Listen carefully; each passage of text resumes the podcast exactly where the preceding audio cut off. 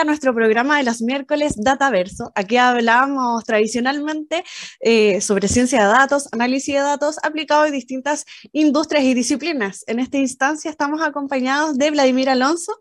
¿Cómo estás, Vladimir? Buen día, Constanza. ¿Cómo estás? Muy bien, gracias. Vladimir tiene más de 20 años de experiencia creando clientes felices y fieles. Su carrera inicialmente partió con el área del marketing y rápidamente se fue el uso de las tecnologías para el manejo de clientes. Y bueno, esta es la área que nos vincula y nos, nos, nos tiene convocado hoy en día para hablar sobre cómo convertir clientes en fans.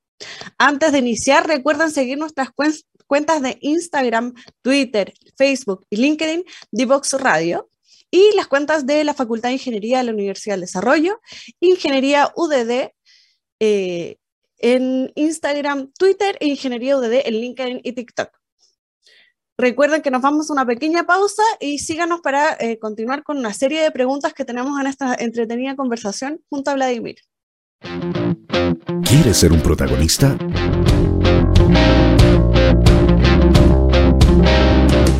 Escríbenos a invitados@divoxradio.com.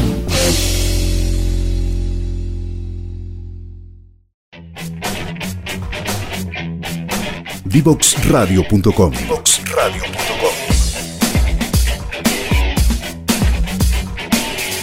Conversaciones que simplifican lo complejo.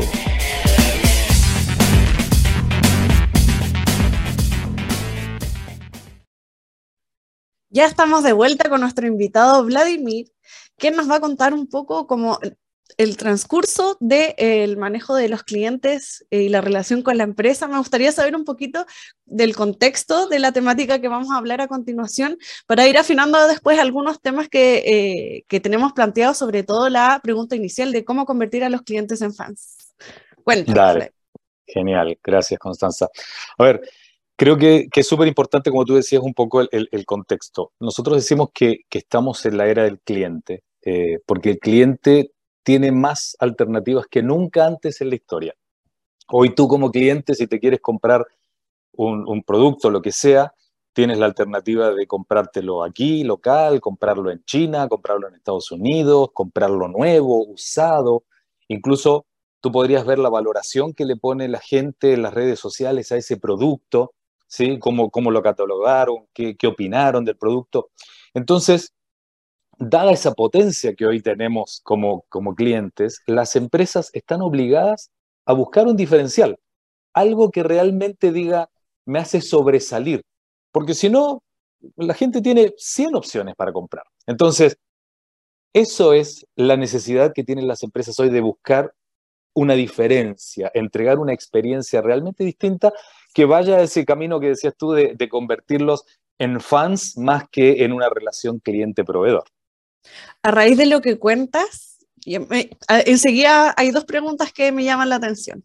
Primero, ¿cuál es el cambio de paradigma en toda esta industria? El hecho de tener redes sociales, como lo habías comentado, y la pandemia. Bueno, a ver, primero, la pandemia aceleró esto muchísimo, muchísimo, porque nos, nos vimos obligados a tener que empezar a comunicarnos en forma remota, a quedarnos en la casa, en, empezar a entender que la comunicación ya no era con, con, los conocidos, sino que era con el mundo. ¿sí? A, mí me pasó durante la pandemia que a lo mejor no lo hubiera pensado antes. Hice un diplomado en España. Eh, y, y, antes, como te dices tú, se cayó un paradigma de que no, tengo que ir a anotarme, conocer. No, y fue genial porque estuve compartiendo con compañeros que eran de Colombia, de México, de España mismo, de Barcelona. Entonces, eh, se rompe justamente ese paradigma de que tu entorno es donde tú puedes interactuar. Hoy el mundo es donde podemos interactuar, totalmente. Y las redes sociales, como tú decías, vienen a democratizar toda la información. Hoy ya no hay información privada, la información fluye. De hecho, pasa mucho en, que cuando se les escapa un tweet a alguien que dijeron algo que no querían, ya está, eso, ya esa información ya salió, ya está y es popular y, la gente la vio. Entonces, son dos temas súper importantes a la hora de generar estrategias empresa para, para poder posicionar productos, etc.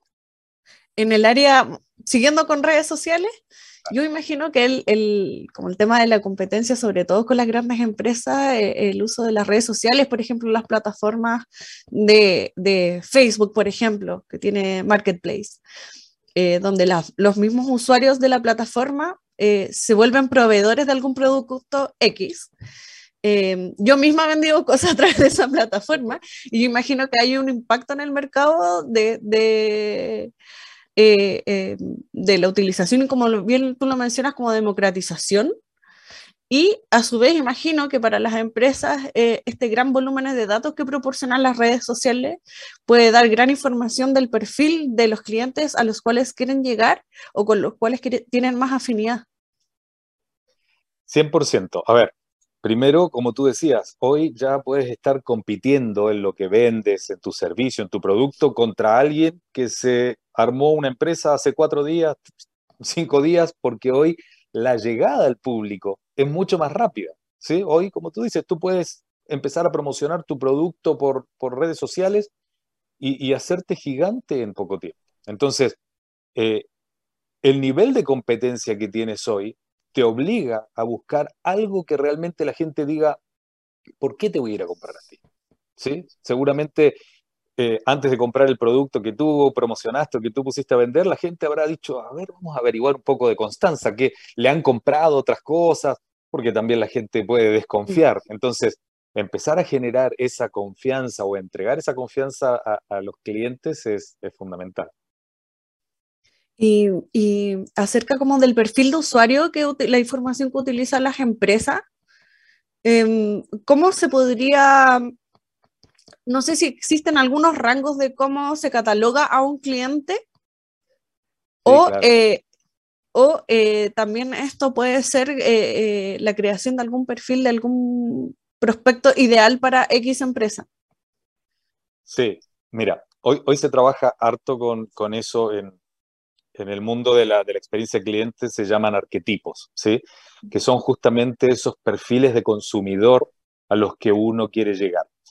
Y hoy la tecnología ayuda muchísimo a eso, en, ir delineando un poco esos arquetipos y a ir entendiendo con inteligencia artificial, con el análisis de datos, cómo llegar. Un súper buen ejemplo es Netflix.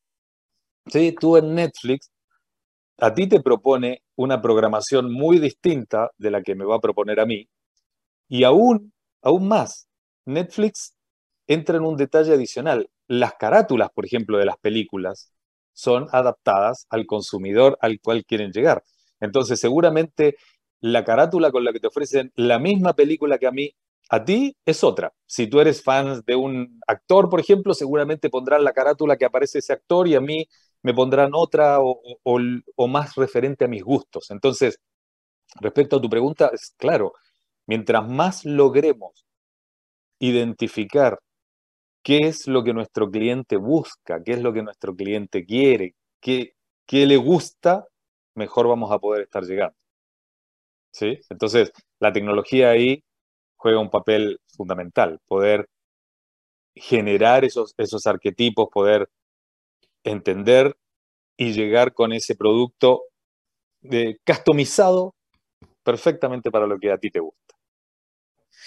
Eso es bien interesante, sobre todo como con el manejo de grandes volúmenes de datos. Eh, Netflix es una compañía que tiene muchos suscriptores y generar como todo ese algoritmo para llegar a ese tipo de conclusiones tan asertivas y que, y que se maneje un negocio de forma eh, eh, tan acertada con, con, cada uno de los clientes. Eh, yo imagino que muchas empresas quieren llegar a lo mismo.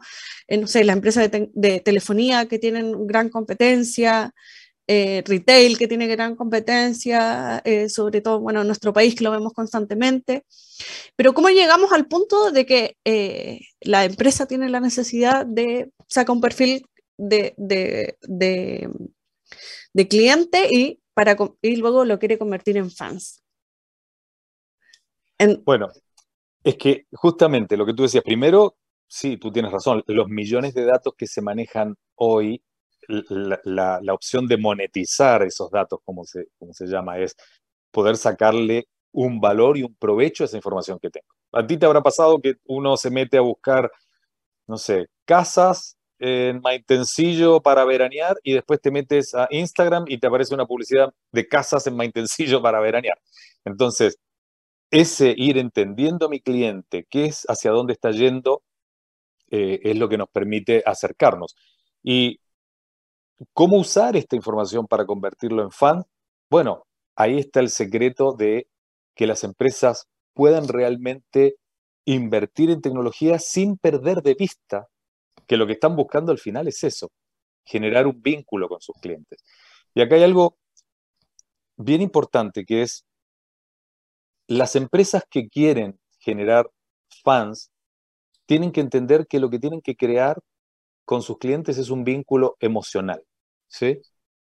Tiene que haber involucradas emociones, tiene que haber un, vínculo que va más allá de la transacción que están haciendo, porque eso es lo que después te permite a ti como cliente decir, no, ¿sabes qué? Yo soy fan, no sé, como hay fan de equipos de fútbol, hay fans de películas, no sé, hay gente que tiene todo lo referente a Harry Potter, eh, porque se convierte en fan, busca, tiene un vínculo que fue más allá de la lectura, se generó un vínculo emocional. Entonces, Aquí hay dos patas importantes, la tecnología para entender y poder empatizar con ese cliente y por el otro lado, el entender que tengo que de alguna manera generar un vínculo con las emociones de ese cliente. Pregunta como de fondo. Eh, para interpretar al cliente, yo me imagino, claro, están definidos los arquetipos, los que mencionabas anteriormente. Yo imagino que hay una clasificación de estos arquetipos. ¿Y cómo llegamos al punto de, vincularlo con lo emocional?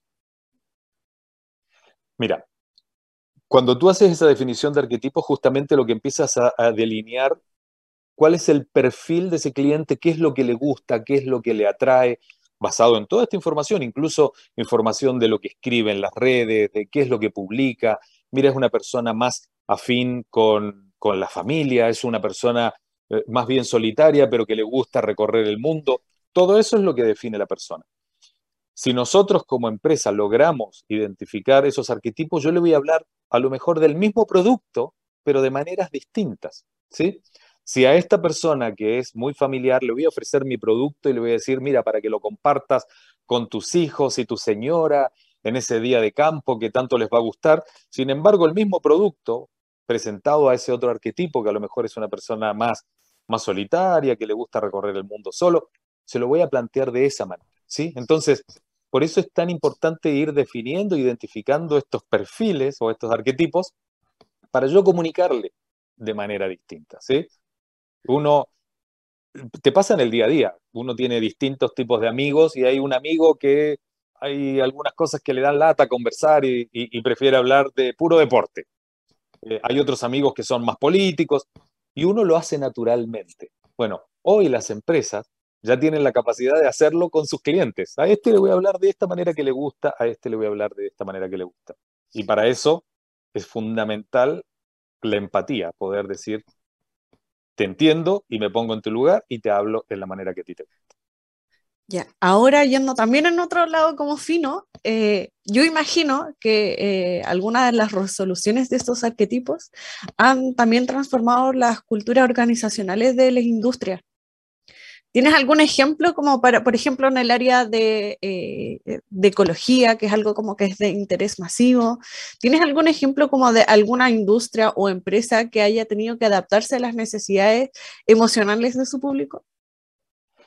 Mira, en, general, eh, todas las empresas tienen que, buscar eh, este, esta vinculación o entender esa vinculación emocional hay, a ver, un, montón de ejemplos de empresas que, que han empatizado con sus clientes y, han logrado entender, no solo conocerlos, sino entenderlos.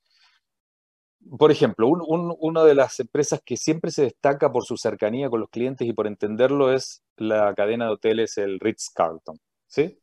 El Ritz es siempre un caso de estudio de cómo trabaja en entender justamente lo que decías tú a sus clientes, definir quiénes son.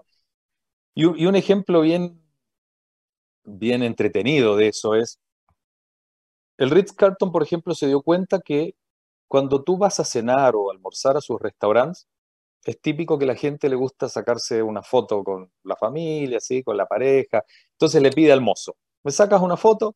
El mozo va, te saca, uno se lo empieza a mostrar a la señora y la señora te dice, no, esa bórrala, no, mira, salí mal, no, está mal tomada. ¿Sí? En general pasa mucho eso. Y, al final, pucha, la emoción de, sacar la foto y, de quedarnos con ese recuerdo se, se desvanece. ¿Qué hicieron estas personas? Contrataron a un fotógrafo internacional, un fotógrafo profesional, para capacitar a todos sus mozos en fotografía. Entonces, hoy cuando tú vas a un hotel del Ritz-Carlton y pides que te saquen una foto, quien te está sacando es alguien que tiene estudios profesionales de fotografía.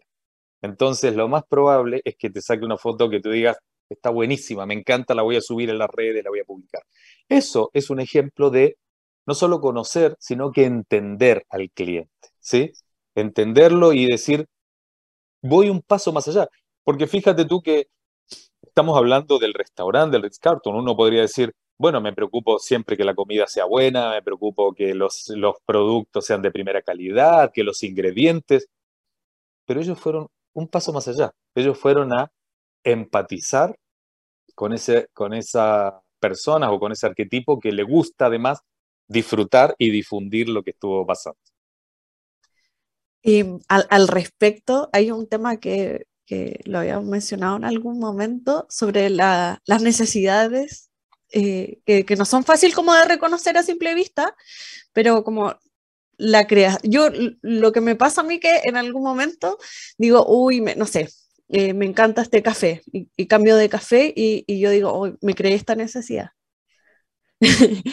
Em, o, por ejemplo, no sé, tengo un teléfono que en realidad eh, cumple más expectativas de las que yo necesito, pero es algo que eh, usualmente creo una necesidad para, para eh, no sé, sacar fotografías de mejor calidad, por ejemplo. ¿Cómo interpreta el mercado este tipo como de sensaciones? Porque nosotros vivimos en un mundo donde hay información todo, a todo momento y claro, hay cosas que nos llaman la atención, otras que no, pero finalmente vamos creando eh, más necesidades continuamente. Y, fíjate tú qué, tan cercano tenemos todo eso. Hace, no sé, 15 años atrás no existían las redes sociales. Y hoy prácticamente el, mundo se basa, o sea, la, la, información, las noticias, y se van creando ámbitos que hoy realmente son necesarios. Por ejemplo, para el mundo periodístico, en el que tú estás, hoy ver qué está pasando en las redes sociales es fundamental. Y ahí ya se creó una nueva necesidad. Y, justamente ese es el atractivo, Constanza, de aquellas empresas que logran encontrar un nicho que todavía no, no se había aplicado. Algo que la gente, como tú dices, no entendía que necesitaba, pero que viene a cubrir un lugar que tú dices, sí, realmente ahora quiero seguir usando esto. ¿sí? Creo que las redes sociales es el ejemplo más, más sencillo porque, porque salta a la vista. Eh, algo que, que apareció, que nadie tenía ninguna necesidad de redes sociales, sin embargo, hoy existe. Y también van quedando cosas en el camino, o sea, por cada empresa exitosa hay 10 o 20 que se cayeron en el camino porque realmente lo que proponían no era tan revolucionario o porque no tuvo la adopción que, que la gente que querían de la gente, etc. Eh, pero sí, hoy gran parte del desarrollo de las empresas es ir viendo cómo logro ese adicional y que además me diferencie, lo que hablábamos al principio, la diferenciación es importantísimo. En el mundo de los celulares que tú lo mencionaste, claro, hace 20 años atrás ya había un teléfono que dominaba el mercado que se llamaba BlackBerry. El BlackBerry era el teléfono más usado del mundo, creo que tenía algo así como el 80% del market share mundial. Sin embargo, ¿cuál fue el problema de BlackBerry? Que ellos se quedaron y no supieron generar esa evolución que decías tú. Se quedaron parados.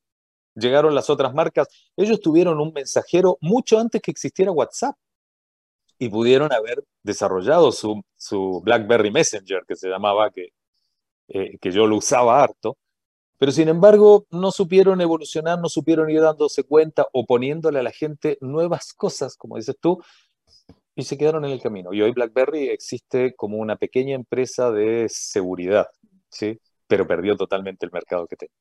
Yo, yo le hablo, no sé, a mi hija de BlackBerry, no va a tener idea. Por supuesto, desapareció. Sin embargo, en esa época, hace 20 años atrás, no había otra cosa que no fuera el BlackBerry. Exacto, era imprescindible. Entonces, las empresas hoy tienen la, la, obligación de estar muy atentos y nunca dormirse en los laureles y decir, mira, ya tengo este posicionamiento.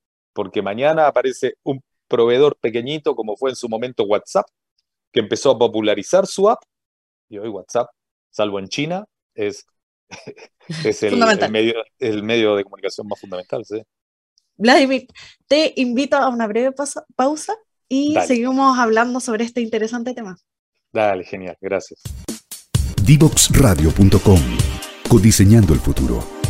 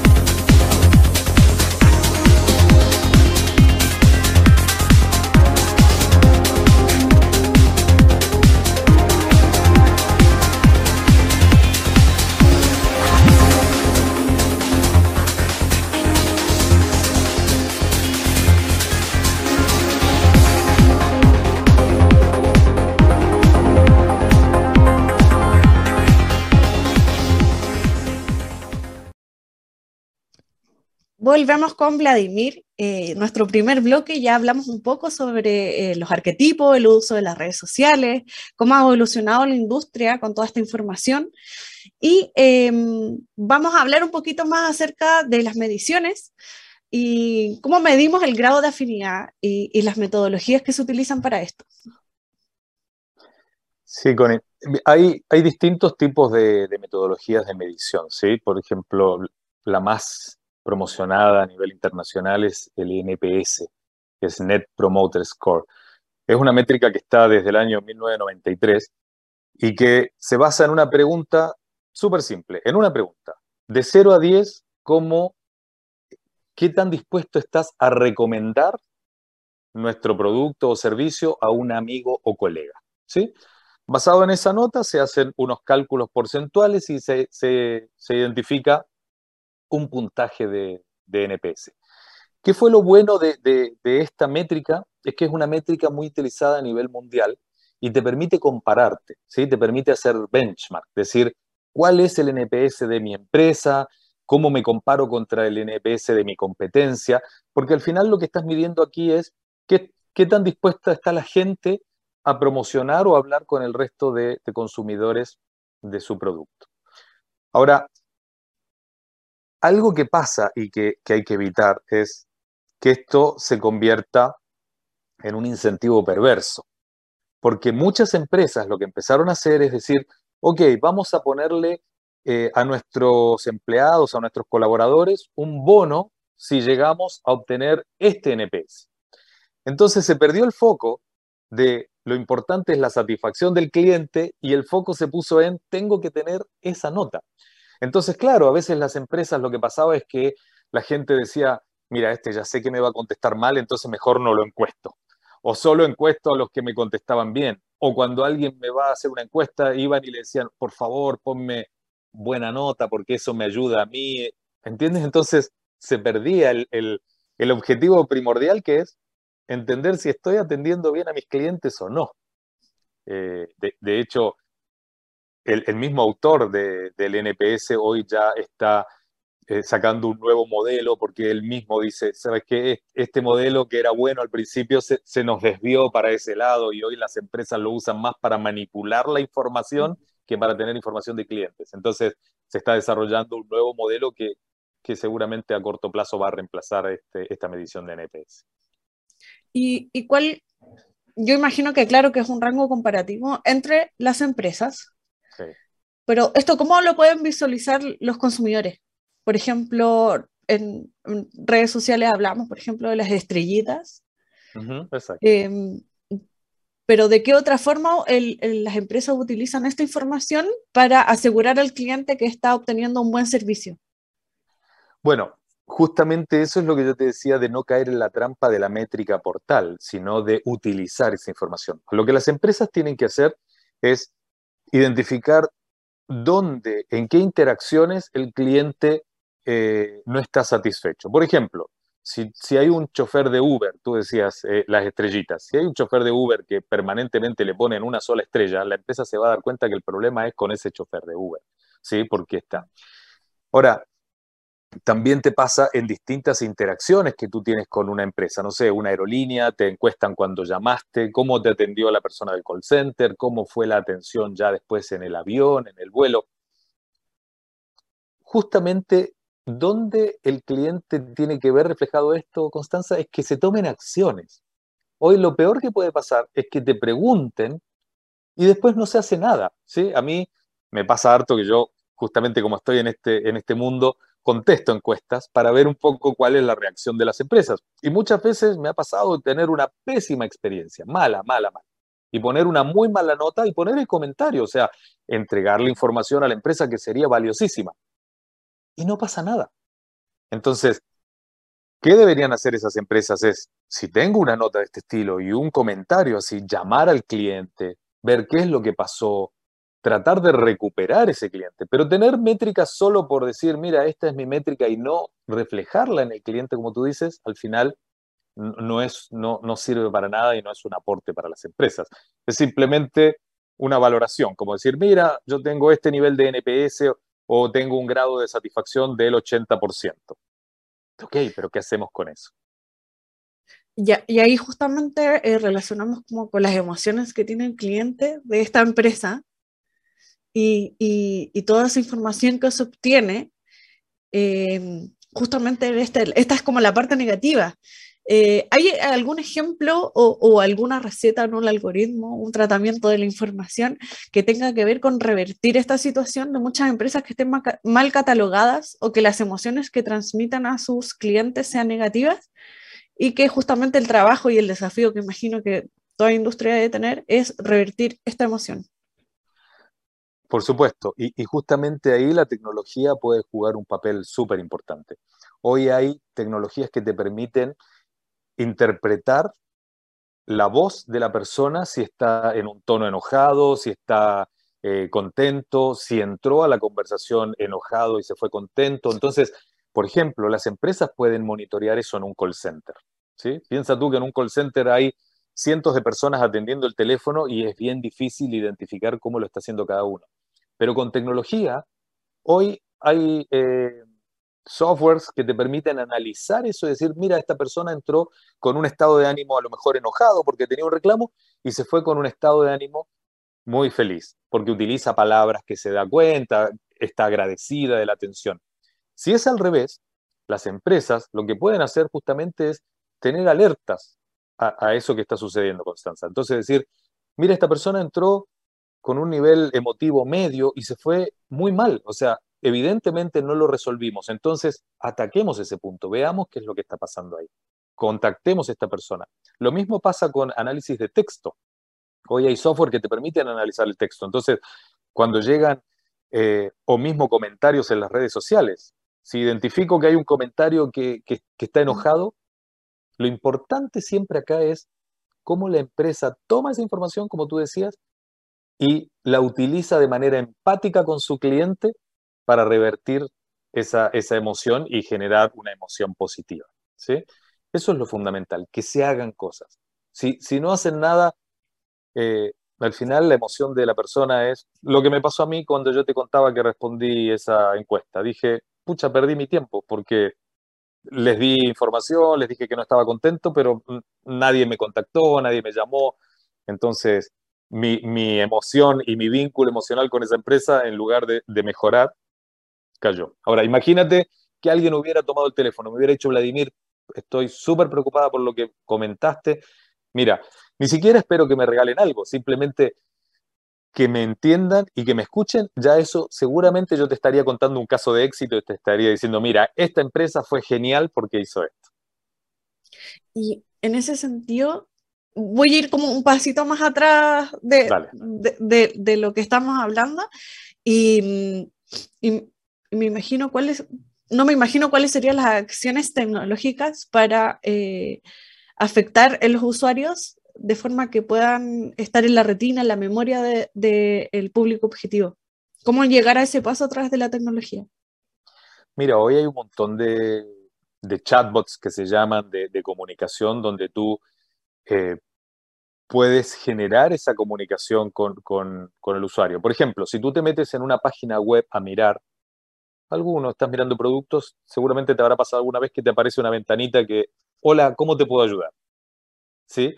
Esa ventanita es un chatbot tecnológico, es un robot que al final lo que está haciendo es viendo que cuando gente llega, tratar de ayudar.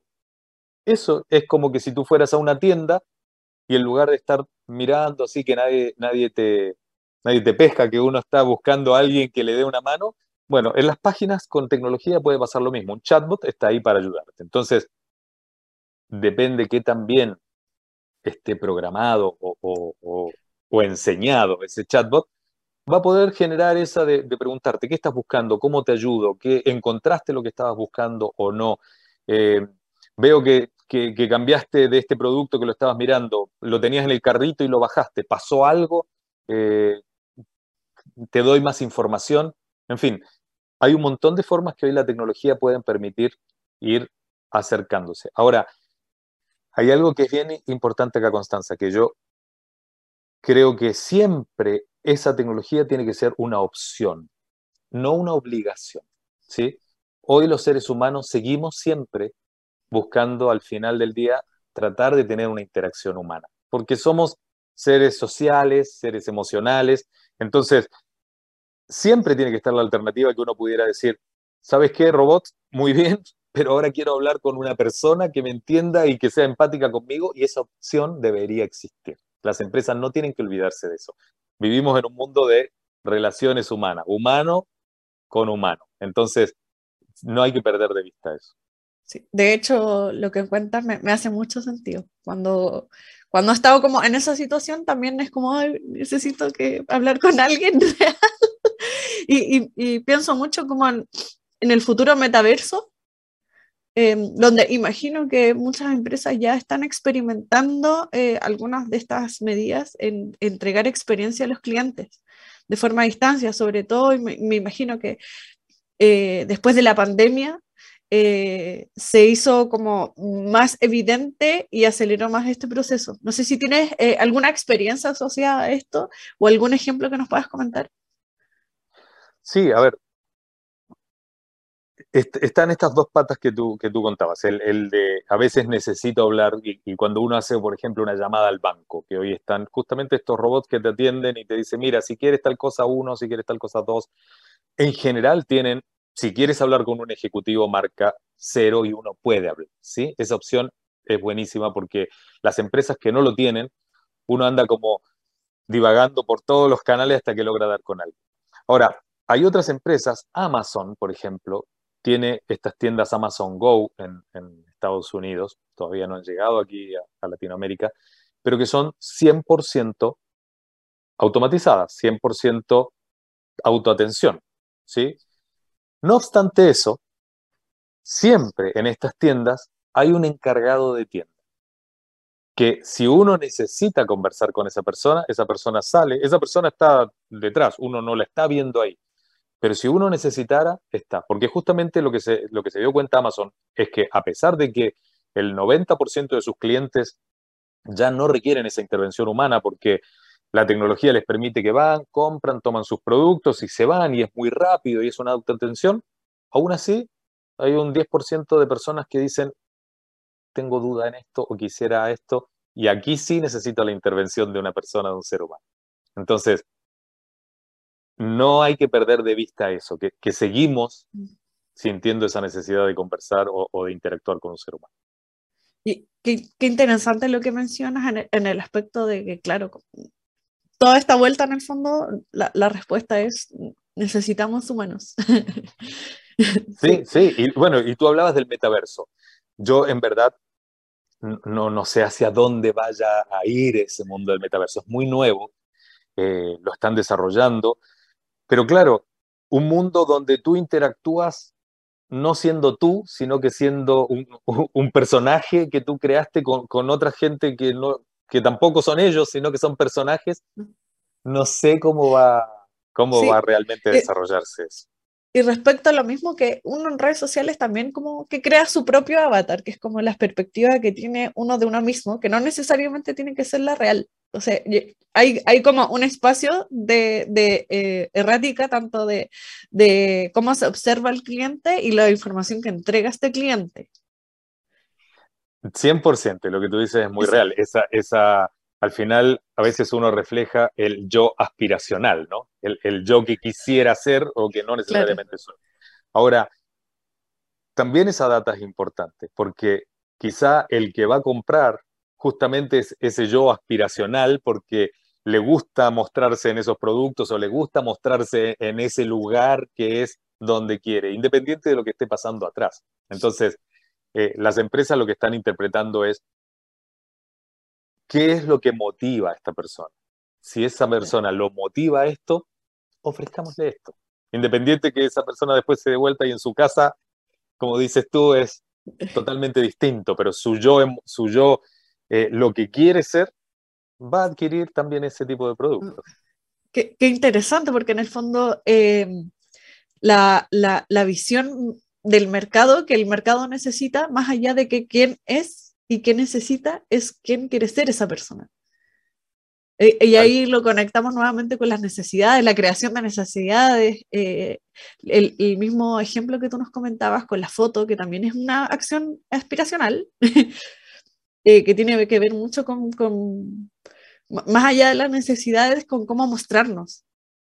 Yo imagino que esa parte de la psicología en la empresa debe ser como objeto de estudio bien, profundo y, no sé si tienes algún ejemplo así como en particular, es un tema súper interesante como de, de, cuál es el ángulo de cómo vemos al cliente para saber qué entregarle. Y ahí volvemos a los arquetipos que habíamos conversado en la primera parte de nuestra charla. Muchas veces, cuando uno delinea un arquetipo, ese tema aspiracional se ve reflejado ahí. O sea, siempre tiene que estar reflejado ahí. Incluso en, mira, esta persona tiene estas características y aspira a tal cosa.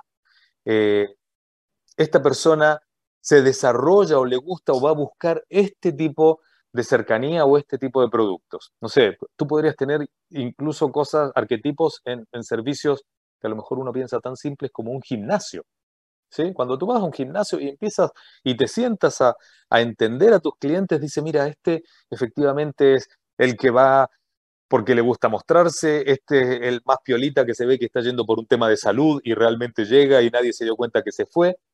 Eso, todo ese tema aspiracional, todo ese tema de, de cómo quiere sentirse esa gente, está delineado en los arquetipos. Entonces, cuando uno entiende cómo es cada uno de estos arquetipos y los puede más o menos enmarcar en esa forma de ver los negocios, puede decir, ¿qué tengo que entregarle a este arquetipo? ¿Qué tengo que entregarle a este otro?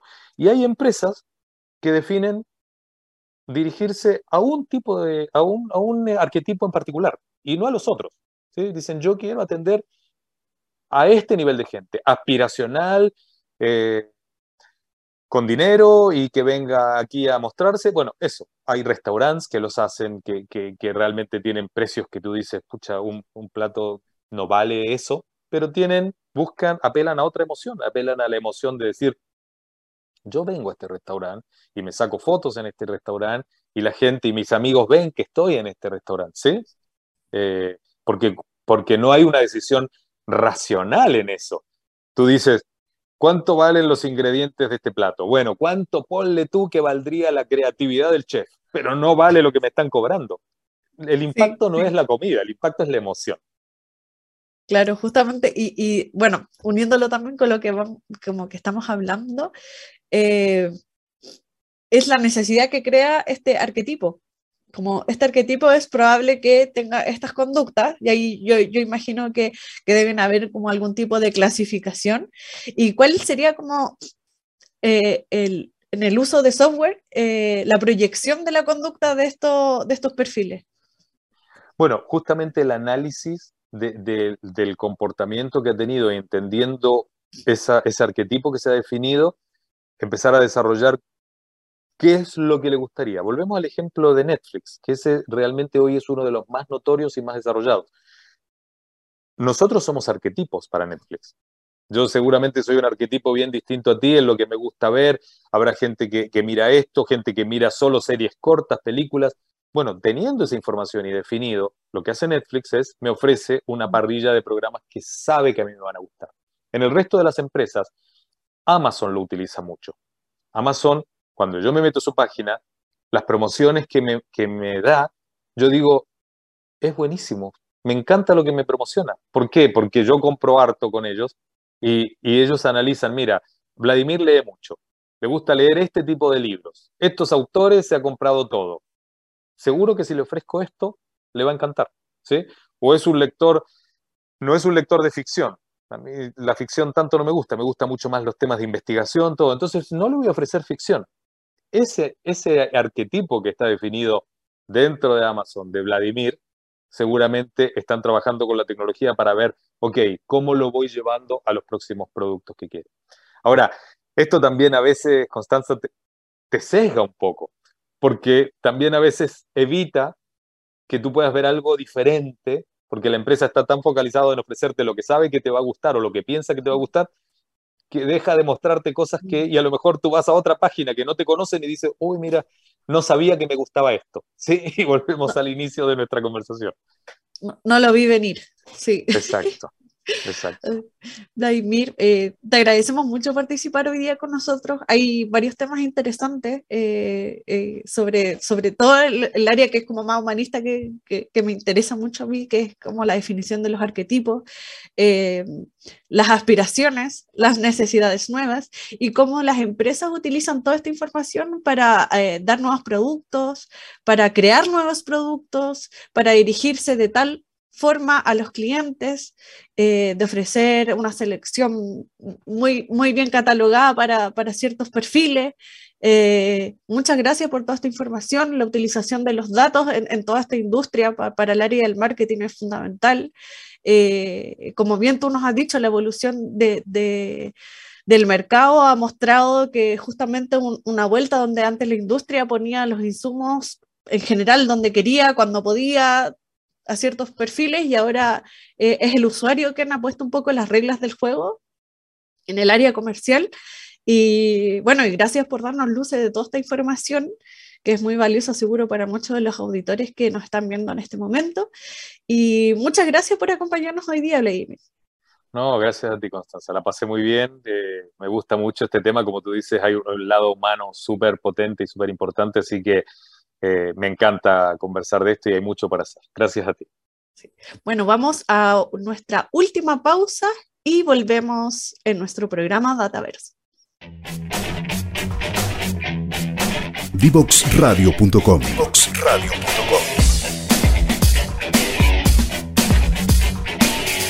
Conversaciones que simplifican lo complejo.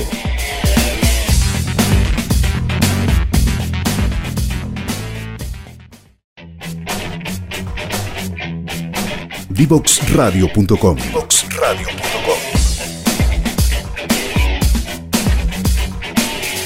Conversaciones que simplifican lo complejo.